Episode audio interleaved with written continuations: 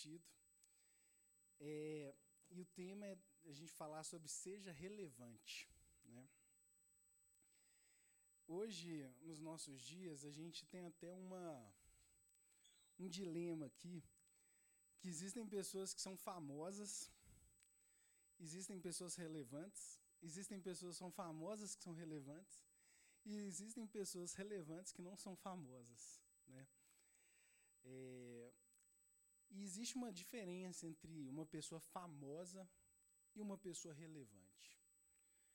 Uma pessoa famosa geralmente está relacionada a uma pessoa popular. No Instagram eles têm até uma, alguns números para identificar ali. O cara que tem mais de 100 mil seguidores, ele já começa a ser uma pessoa muito influente, já, já se considera uma pessoa famosa, e mais de um milhão de seguidores. É uma pessoa já é, super famosa. Né? E, entretanto, uma pessoa relevante ela tem algumas diferenças. Né? Ser relevante é a gente ter algo a oferecer para um determinado grupo, para um determinado contexto. Né? Então a gente pode falar que um cientista ele é relevante na área que ele atua, né? Um professor ele é relevante ali na disciplina. Às vezes, quem aqui já teve um professor que marcou sua vida, né? Você fala assim, oh, essa pessoa, como que mudou a minha mentalidade. Uma mãe ou um pai, eles podem ser relevantes na vida dos filhos. Esses dias a gente teve uma situação, né? É, o meu mais velho tem 10 anos, Davi, a Amanda tem 6. E essa semana teve, tipo, como minha esposa já está no finalzinho da gravidez, pediu para antecipar os feedbacks com a professora, né? Que é, a escola dá, como se fosse, ah, seu filho é isso, ele tem facilidade nisso, etc. E chamou para falar da minha filha Amanda. E aí a professora elogiando, tecendo elogios para ela, ah, ela é muito doce, tal, tal, tal. E chegou uma hora que ela falou assim, oh, mas uma coisa que marca a vida da Amanda, ela é muito alegre e ela é muito amada. E aí ela falou assim: oh, eu não sei te explicar, mas é como se ela fosse tão segura que ela é amada que isso reflete na vida dela. E eu e a Camila a gente ficou super feliz porque de certa forma nós como pais a gente busca ser relevante na vida dos nossos filhos. E a professora ela até falou, ela falou assim, oh, é, no Dia das Mulheres, que foi né, por agora, ela falou assim, meu aniversário é um dia antes. E no Dia das Mulheres eu mandei uma, eu saí do serviço e no meio da aula eu mandei umas flores lá para Amanda, né, no meio da aula. E a professora falou que recebe, a, quando as flores chegaram, ela falou assim: "Nó, flor para mim". Ela falou que ficou toda feliz. Aí quando foi ver, não, o cartãozinho era para Amanda. e a minha filha ficou toda toda. E eu vejo que nós temos é, o Senhor ele tem um propósito que nós possamos ser relevantes na vida das pessoas ao nosso redor. Esse é um dos propósitos de Deus para a sua vida, amém? E um cara que foi super relevante, talvez foi uma das pessoas mais relevantes de todos os tempos. É, falando, né, desde a época de Jesus, Jesus ele foge desse padrão aqui, né? Mas uma pessoa que foi super relevante foi o apóstolo Paulo. Né? A Bíblia fala que Paulo, ele, só dando um contexto da vida de Paulo, ele é um cara que perseguia a igreja, ele odiava os cristãos. E o apóstolo Paulo ele estava indo, ele pegou cartas lá, falou: oh, vou prender alguns cristãos. Quando ele estava no caminho, ele teve um encontro com o Senhor e o Senhor falou assim: Paulo, por que, que você me persegue? E ele ficou cego e o Senhor falou com ele assim, ó, você vai até lugar tal, o irmão vai orar por você, Ananias ele orou por ele, ele recuperou a visão e entregou a vida dele para o Senhor. E Paulo, gente, ele pensa um cara doido por Jesus. Esse aí, ele era assim, ele era muito intenso em servir a Deus. E com certeza ele foi uma pessoa super relevante na história da humanidade. Né? Não foi só num contexto local. Ele foi um dos maiores escritores de todos os tempos, né? Talvez é um hiper best-seller, né? Porque praticamente a, todos os livros ali, tirando os evangelhos é, do Novo Testamento, a grande maioria foi Paulo que escreveu. Ele tinha uma vida exemplar, né? Ele era aquele cara que ele apanhava, estava quase morto, levantava, ia entrar num lugar lá e ele falava assim, não, peraí que ainda tem que pregar para esse pessoal, né? Ele era um cara muito comprometido com o propósito. Ele tinha uma revelação muito clara desse amor de Deus, do Evangelho, de como que o Senhor nos ama.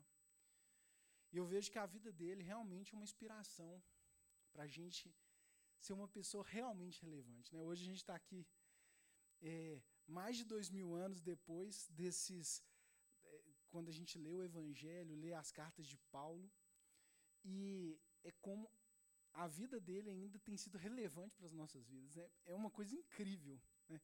Imagina você pensar, se ainda tiver dois mil anos para frente, alguém falando de você. Oh, é uma coisa chocante, né? O nível de relevância que o apóstolo Paulo teve. E um texto que eu estava lendo essa semana, em Atos 16, a gente vai falar alguns trechos de Atos 16, mas reflete um pouquinho de como que Paulo ele é, ele era intenso aqui em ter algumas práticas que eu vejo que ajudavam ele é, a ser relevante para as pessoas que estavam ao redor. Né? Então, eu queria ler com vocês aqui Atos 16, versículo 1, se puder projetar aí, por gentileza. Fala assim: Chegou a Derbe e depois a Listra, onde vivia um discípulo chamado Timóteo. Sua mãe era judia convertida e o seu pai era grego. Os irmãos de Listra, Ícone, davam bom testemunho dele. Paulo, querendo levá-lo na viagem, circuncidou por causa dos judeus que viviam naquela região, pois todos sabiam que o seu pai era grego. Até aí. Um dos primeiros pontos que a gente pode ver na vida de Paulo, que ele era uma pessoa relevante, ele investia na vida das pessoas que estavam ao redor dele. Timóteo aqui foi um cara que Paulo conheceu. Ele até falou que para ele se circuncidar nesse contexto, que era para ele ser mais aceito nas regiões que eles iam. A gente vê na Bíblia que teve duas cartas no Novo Testamento que foram dedicadas para esse Timóteo. Então Paulo, ele escolheu algumas pessoas e falou assim: oh, eu vou investir na vida dessa pessoa. E isso é muito forte, né? Eu creio que o Senhor vai levantar pessoas para investir na sua vida. Amém?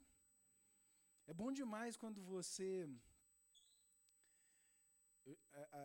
na, na, empresa que, que, eu, que, que eu participo lá, né, a Self, a gente já passou por algumas rodadas de investimento. E é incrível quando uma pessoa que não te conhece fala assim, ó, eu gostei demais da empresa, gostei tudo, você está pedindo um valor para investir na empresa, mas na verdade eu vou investir em você. A empresa, ok, tudo legal, mas eu quero investir em você. Gente, isso é muito forte. Uma pessoa não é crente. E eu quero te falar, Deus vai levantar pessoas para investir em você. Amém? Timóteo, ele abraçou isso aqui. Ele viu que Paulo ele estava com boas intenções ali e ele abraçou aquilo. E eu vejo que o Senhor vai levar, levantar pessoas para investir em você.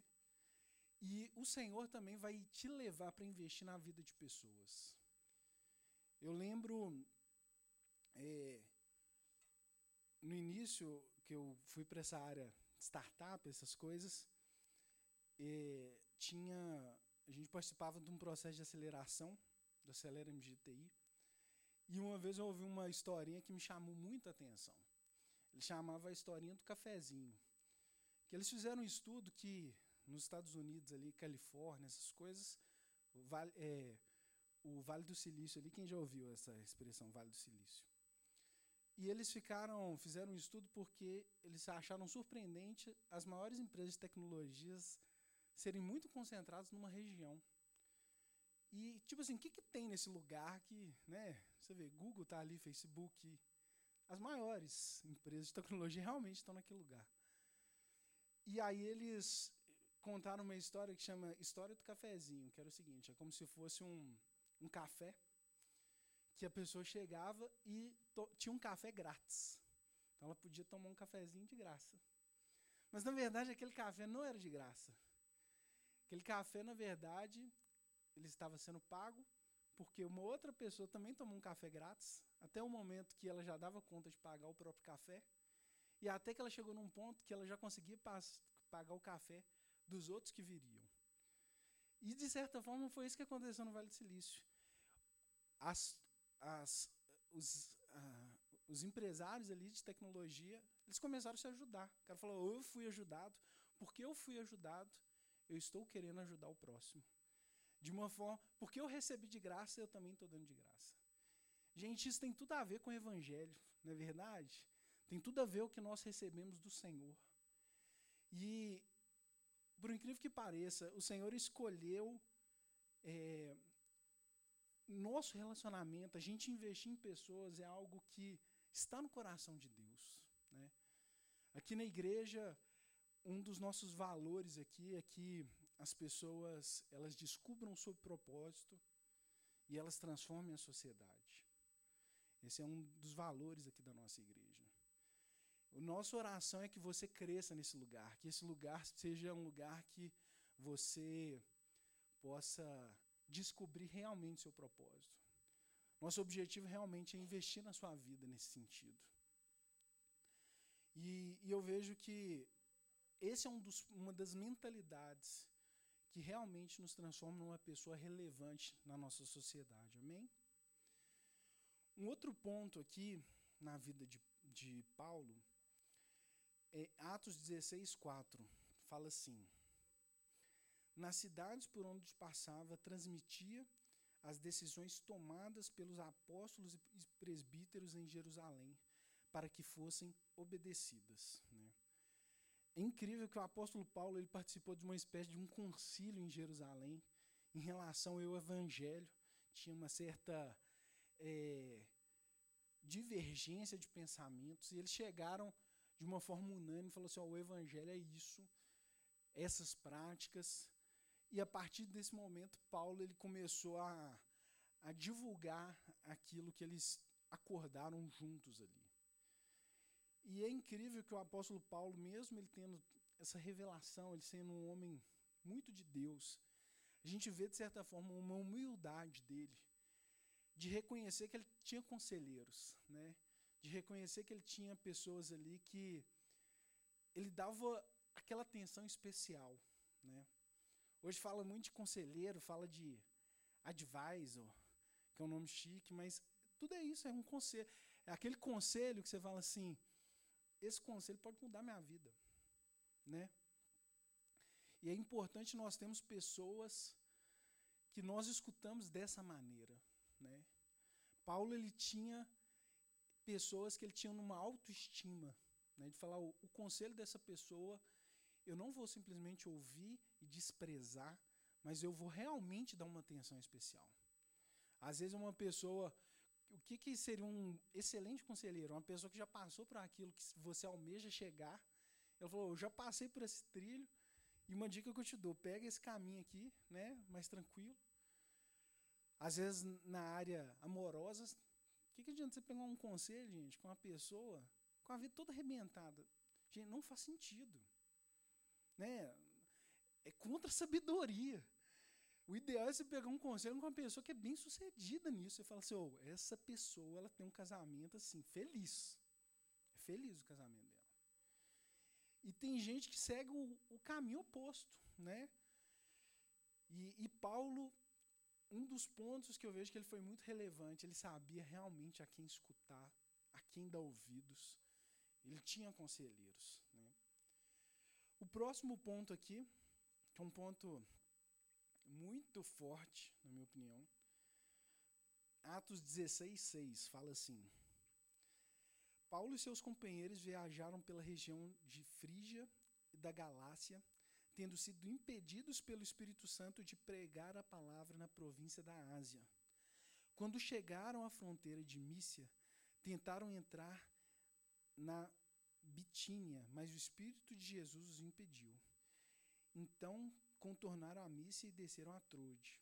Durante a noite, Paulo teve uma visão na qual um homem da Macedônia estava em pé e lhe suplicava: Passe a Macedônia e ajude-nos.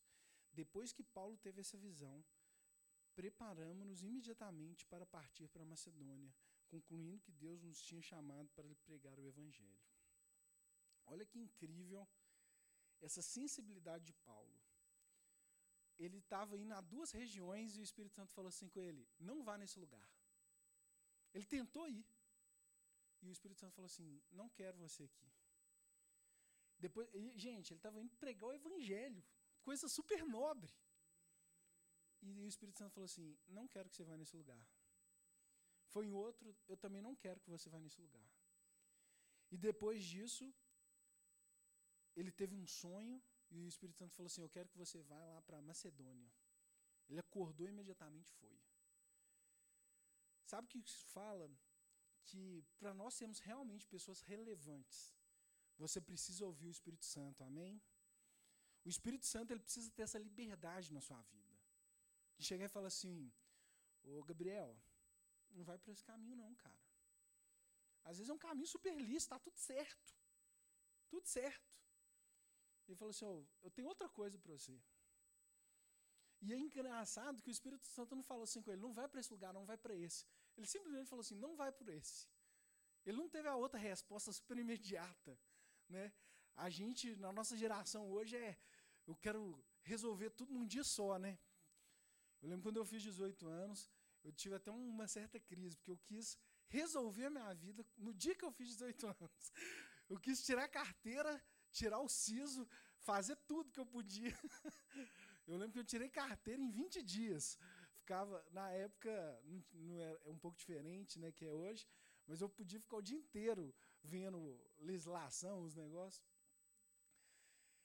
E, mas é fundamental a gente abrir espaço para o Espírito Santo te guiar, amém? Nós abrimos espaço na nossa vida, falar, Espírito Santo, qual realmente é a sua vontade? Às vezes a gente só chama o Espírito Santo para ser um espectador, para ele só participar de longe. Uma pessoa que é visita, gente, ela não fica, não fica dando muito pitaco na sua vida. A, a gente acha até ruim. Mas a partir do momento que a gente dá essa liberdade, fala, Espírito Santo, eu quero te ouvir, eu quero saber as suas direções. E Paulo ele dava essa liberdade para o Espírito Santo. E sabe o que é o mais incrível do Espírito Santo? Que ele sabe o nosso futuro, ele sabe o melhor para a sua vida. Amém? Ele sabe quais são os caminhos que realmente vão te levar num lugar de prosperidade, um lugar de, de felicidade. Ele sabe. E eu vejo que as nossas vidas hoje, é, principalmente um jovem, passa por muitas decisões importantes. Não é verdade?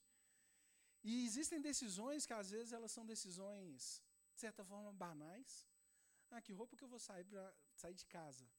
Mas existem outras decisões que elas são, elas mudam o nosso destino. Uma decisão. E Paulo, ele dava essa liberdade para o Espírito Santo. Amém? Que, que nós possamos dar essa liberdade para o Espírito Santo. Amém? Um outro ponto aqui, Atos 16, 13, fala assim: No sábado saímos da cidade e fomos para a beira do rio, onde, onde espera, esperávamos encontrar um lugar de oração. Sentamos e começamos a conversar com as mulheres que a haviam reunido ali. Uma das que ouviram era uma mulher temente a Deus chamada Lídia, vendedora de tecido de púrpura da cidade de Tiátira. O Senhor abriu seu coração para atender a mensagem de Paulo. Olha que incrível. Paulo e as pessoas que estavam com ele ali, eles foram lá para Macedônia, para o lugar que o Espírito Santo tinha falado. E eles chegaram nesse lugar, e eles foram ali para a beira do rio, e eles estavam esperando encontrar um lugar de oração. Eles, eles resolveram encontrar um lugar de oração. Gente, eu achei isso incrível. porque você vê que era uma coisa que era importante para eles, né? esse lugar de oração. E eu vejo que um ponto para nós sermos relevantes é você buscar esse lugar de oração, amém?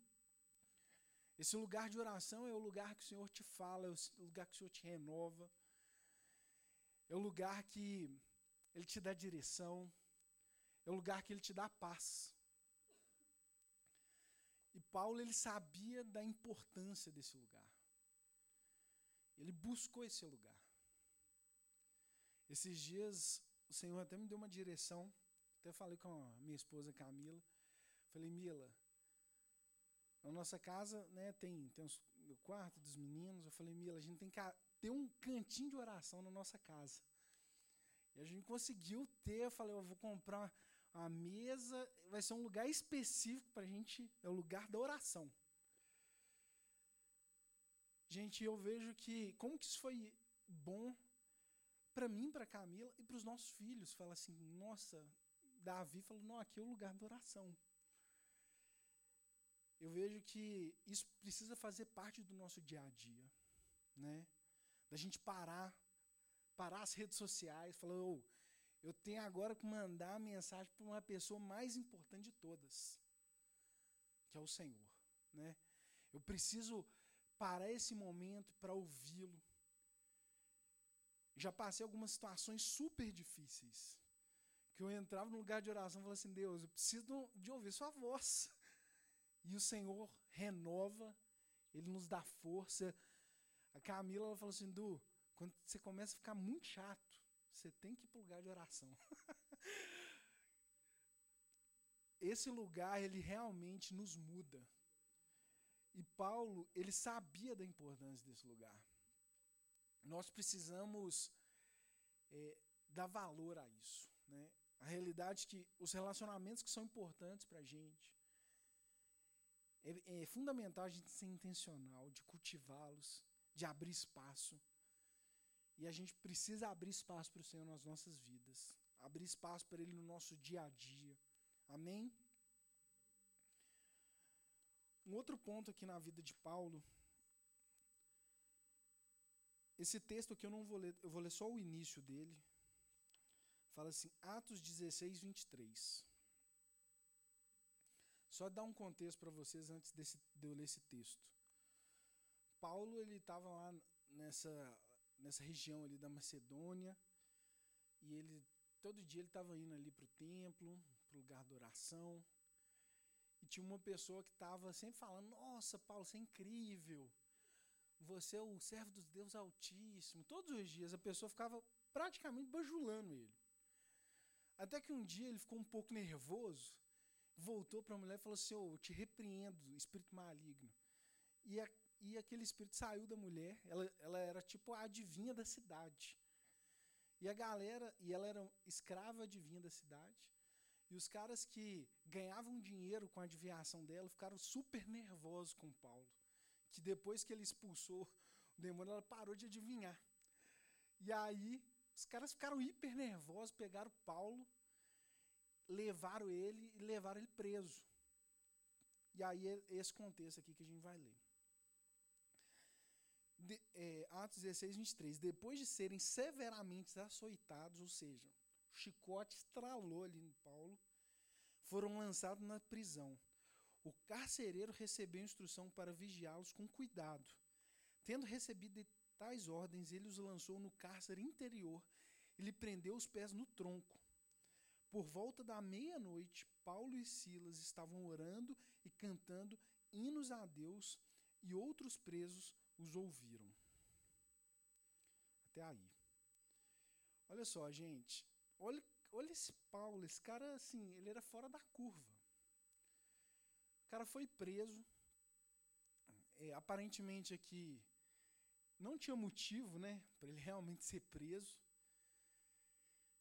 Ele foi aqui açoitado, ou seja, ele estava bem machucado ele foi colocado nesse cárcere interior e ainda prenderam o pé dele no tronco. Pé aqui, ó, no tronco. E aqui fala que por volta da meia-noite, Paulo e Silas estavam orando e cantando hinos a Deus, e os outros presos ouviram.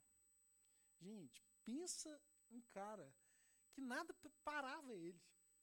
Nada. Nada parava. Nada ficava entre o relacionamento dele e Deus. E eu quero te perguntar: o que, que você tem deixado apagar esse fogo que está em você? O Senhor, ele, ele tem algo, um fogo em nós. E Paulo, ele não deixava nada parar. Ele falou: Eu estou aqui ferido, estou com o pé amarrado no tronco, mas ainda assim, ele encontrou esse lugar de oração, esse lugar de louvar a Deus, esse lugar de gratidão. E, e todos os. Ele não estava ligando para ninguém. Paulo ele não ligava para a opinião de ninguém. Os presos ali, ele estava nem aí, louvando ao Senhor naquele lugar. Eu vejo que nós precisamos ter essa garra, sabe? Paulo ele tinha essa garra de buscar a Deus. Essa garra de, de amar o Senhor acima de todas as circunstâncias. Às vezes a gente, por muito pouco, nós deixamos esse lugar de oração. Por muito pouco nós é, nos envolvemos com coisas que nós não deveríamos. Por muito pouco nós deixamos esse lugar de adorar o Senhor. Né? E Paulo ele era super intencional nisso. Eu só vou contar depois que Paulo estava aqui nisso, nesse contexto, louvando, meia-noite, aquela adoração. Na Bíblia fala que teve um terremoto, a cadeia de presídio inteira abriu, não só de Paulo, a dele de todos os presos. Todo mundo ali, de certa forma, estava livre. E aí aconteceu uma outra situação. Eu não vou ler essa aqui. Deixa eu ver se eu vou ler. Vou ler só o inicinho. Então, abriu a cadeia de todo mundo, aquela adoração. Em Atos 16, 26, fala assim: De repente houve um terremoto tão violento que os alicerces da prisão foram abalados. Imediatamente todas as portas se abriram as correntes de todos se soltaram. O carcereiro acordou e, vendo as portas abertas da prisão, desembanhou sua espada para se matar, porque pensava que os presos tivessem fugido.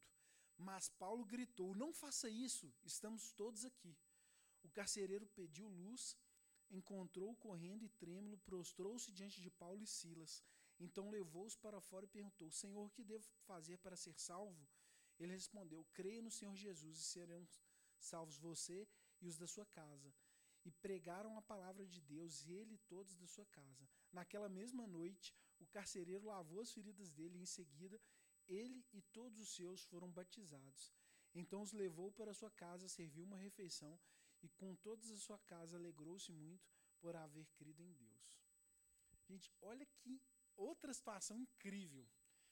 E eu vejo aqui um dos pontos que Paulo ele foi um homem relevante ele era um imitador de Jesus. O carcereiro que tinha prendido o pé dele no tronco, quando viu que estava toda a cadeia aberta, o cara pegou uma espada para se matar, que ele, ele sabia que se os presos fugissem, ele seria o responsável. E Paulo teve misericórdia desse cara. Ele gritou, falou assim: não faça isso. Nenhum preso fugiu ainda, pode ficar tranquilo. O carcereiro, quando viu aquilo, prostrou diante de Paulo. Depois ele é, falou o que, ele precisava para ser salvo. Foi batizado. Depois levou Paulo para a casa dele. Lavou as feridas de Paulo. Deu um jantar para Paulo. E depois voltou com Paulo para a prisão. Tudo na mesma. Era meia-noite que ele estava louvando. Pensa. A madrugada toda. E é, às vezes a, a gente vê aqui que Paulo ele teve muita misericórdia daquelas pessoas que foram muito ruins com ele. Na nossa geração hoje é aquele negócio assim, bateu, levou. Não é não? Fulano te fez assim, você tem que dar na mesma medida. E Jesus ele não era assim. Paulo ele viu aquele aquele homem, aquele carcereiro, não numa perspectiva humana, mas numa perspectiva assim, como que Deus olha esse cara? E foi incrível, né, gente? Parece uma história de filme isso aqui. E Paulo ele foi relevante na vida desse carcereiro. Esse carcereiro, Paulo ele podia falar assim: "Ô, oh, enfia a espada mesmo, que você merece, viu? você merece. Olha o que você fez com um homem de Deus." Mas ele teve misericórdia daquele? Ele agiu com graça. Quando a gente recebe essa graça maravilhosa de Jesus, quando a gente vê que o Senhor nos ama de uma forma que nós não merecemos, a, a maturidade, falando do Evangelho, é a gente transbordar essa graça para as pessoas que estão ao nosso redor. Isso não é fácil, não é fácil não. Mas isso reflete muito a graça de Deus. Isso marca a vida das pessoas. Esse, esse carcereiro aqui, gente, ele nunca mais esqueceu de Paulo. Você concorda? A filha desse carcereiro nunca mais esqueceu de Paulo. Ele realmente foi relevante para essa família. E para terminar aqui essa mensagem, Atos 16, 37. Fala assim: Mas Paulo disse aos soldados: Sendo nós cidadãos romanos, eles nos açoitaram publicamente, sem processo formal, nos lançaram na prisão. E agora querem livrar-se de nós secretamente. Não, venham eles mesmos e nos libertem. Os soldados relataram isso aos magistrados, os quais, ouvindo que Paulo e Silas eram romanos, ficaram aterrorizados. Vieram para se desculpar diante deles e conduziram-os para fora da prisão e pediram que saíssem da cidade. Gente, sabe o que é um outro ponto aqui que Paulo, por que, que ele foi relevante? Ele não temia ninguém. Ele não temia. Os caras que lançaram ele na prisão, Paulo deixou o negócio acontecer, o caldo entornar. Aí de manhã, eles falaram assim: oh, pode libertar Paulo e Silas. Ele falou assim: não, não vai me libertar, não. Eu sou cidadão romano. Na época, o cidadão romano era tipo assim: era um, um cara da, da elite. Ele, ele, ele era filho, ele, ele teve essa, esse título de cidadão romano por causa dos pais dele. E aí ele chegou e falou assim: Não, vocês acham que vai ser fácil assim? Se eles quiserem que a gente saia da prisão, eles têm que vir aqui me pedir desculpa. Os caras vieram lá, pediram desculpa. Ou a gente não sabia que você era cidadão romano. E às vezes, diante de algumas pessoas super, mega é, importantes, às vezes a gente é, quebra os nossos valores. E Paulo, ele não deixou. Ele temia, acima das pessoas, ele temia a Deus. Né? E eu vejo que esse é, é, um, é um ponto super importante. Eu confesso para vocês que no início da minha juventude, eu era aquele tipo de cara que eu queria agradar todo mundo. Queria sabe? Você, eu, eu evitava conflito. Gente, isso não dá certo. Isso aí isso é um negócio que até que o Senhor me libertou disso. Hoje, ter qualquer probleminha, eu não tenho problema nenhum de ter a conversa mais difícil de todas. Mas esse temor de homens, isso não é uma coisa saudável. Realmente não é. O Senhor quer que a gente tema Ele. Quando você teme a Deus acima de todas as coisas, você não está na mão de ninguém. Você está na mão do Senhor. Isso é uma coisa que realmente abre os nossos horizontes. Isso faz a gente entender que quem nos sustenta é Ele. Amém? Não é o seu emprego que te sustenta, não é seu chefe, não é um cliente, é o Senhor. Isso faz toda a diferença. Paulo ele sabia disso. Eu vejo que esse capítulo 16 aqui, ele é um capítulo incrível, porque a gente vê como que Paulo ele foi relevante na história da humanidade. Mas ao mesmo tempo a gente pode ver que ele, ele era um cara muito intencional em buscar Deus. Ele era um cara que levava Deus a sério. Eu vejo que nós, nessa posição de jovens, o Senhor tem um futuro brilhante para você, amém? O Senhor tem, tem um futuro maravilhoso. Eu, eu, na minha família, meus pais, a gente. Eu tenho mais três irmãos. Meus pais, eles. Pensa que brigava igual cão e gato. Era difícil dentro de casa. E eu tinha dificuldade de enxergar minha família uma família de paz. Eu tinha muita dificuldade de ver isso, falar assim, oh, isso aí vai ser uma realidade. Porque minha vida inteira, sei lá, até meus 17 anos, esse era o contexto, né? E eu lembro que um dia eu tive uma visão. Eu vi eu bem casado, vi meu filho ajoelhado adorando a Deus. Gente, eu com 17 anos, hoje eu tenho 36. E aquela visão, gente, me marcou. Eu falei, oh, você quer saber? Deus tem um futuro brilhante para mim. Deus não tem isso, não. E depois disso eu casei. E deve ter uns dois, não, deve ter mais tempo, deve ter uns cinco anos. Eu vi na igreja meu filho ajoelhado aquela visão que eu tinha visto há muitos anos atrás. Eu vi se cumprindo, você fala assim, cara, como que o Senhor é incrível. Eu quero te falar, Deus tem planos para você, amém? Deus quer que você seja relevante, Ele tem, Ele tem expectativas a seu respeito. Eu vejo que nós precisamos dar esses passos corretos na direção dele. Então é isso, eu gostaria que vocês colocassem de pé. Só queria ler uns versículos aqui.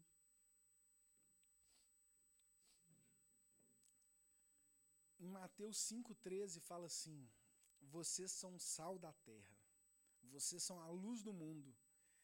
Não se pode esconder uma cidade construída sobre um monte. E também não se acende uma vela para colocar debaixo de uma vasilha mas sim para colocá-la no candelabro onde ela brilha para todos que estão na casa. Assim também a luz de vocês deve brilhar para que os outros vejam as coisas boas que vocês fazem e louvem o Pai de vocês que está nos céus. O Senhor te chamou para ser sal, para ser luz nessa geração. Ele quer que você possa refletir a glória dele. Na verdade, Ele quer que você seja relevante.